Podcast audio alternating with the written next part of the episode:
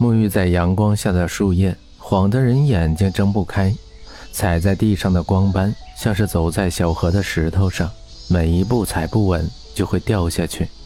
一阵微风吹来，带着阴冷的气息。江城抬头看向远方，看到的只是一眼的碧绿，丝毫感受不到外面的闷热。江城敲了敲校长办公室的门，里面没有人应答。就在他转身要走的时候，门开了，校长和蔼地笑着，请他进去。背对着校长办公桌站着一个男人，他的背影刚好被飞扬的窗帘遮住，看着有一些寒冷。看他的穿着，必定是一个有钱人，而且是很有钱那种。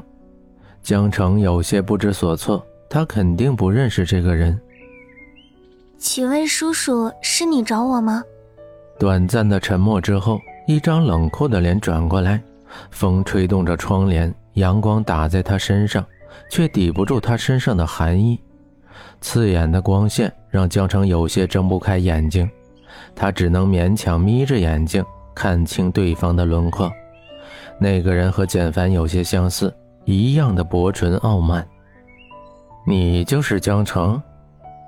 江城还没来得及回答，他的嘴角。噙着一丝讥讽的笑，冷哼了一声，说：“我当时多漂亮一个女孩呢，不过是一个做梦想嫁入豪门的穷酸呢。”自尊心严重受挫，江城鼻子酸酸的，他用力克制住自己的情绪，指甲深深陷入手心，深吸了一口气，说：“我不知道你在说什么，我敬你是长辈，才这么低三下四的和你说话。”但是你不可以侮辱我。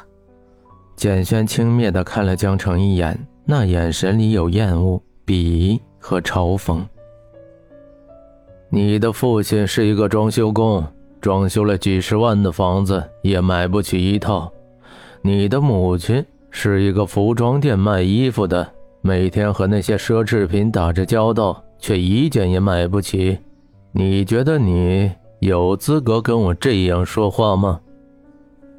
简轩的每一句就像刀子一样，来回在江城心上戳着，而简轩却冰冷地看着江城，讳莫如深的目光对上江城气鼓鼓的神情，只是一瞬间，江城就低下了头，像是一只刺猬一样脱掉外壳，再也没有勇气和人斗下去。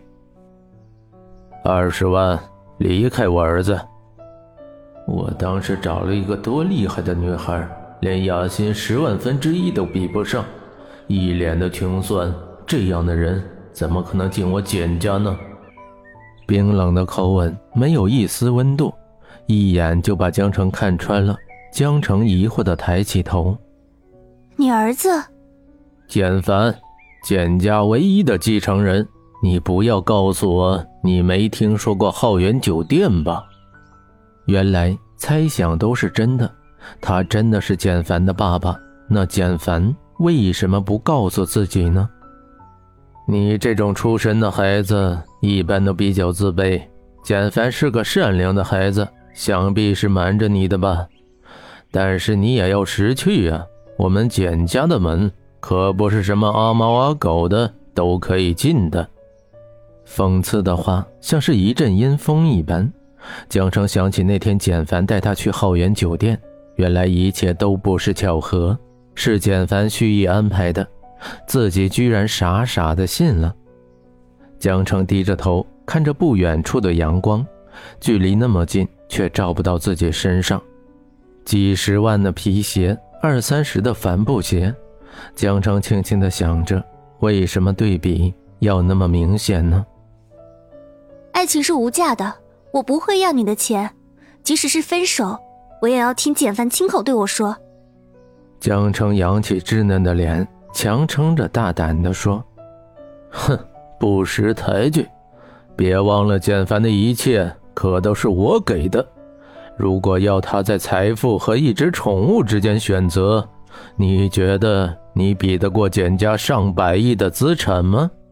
爱妻，哼，小姑娘。”高中生的爱情有多脆弱，我想你比我清楚吧。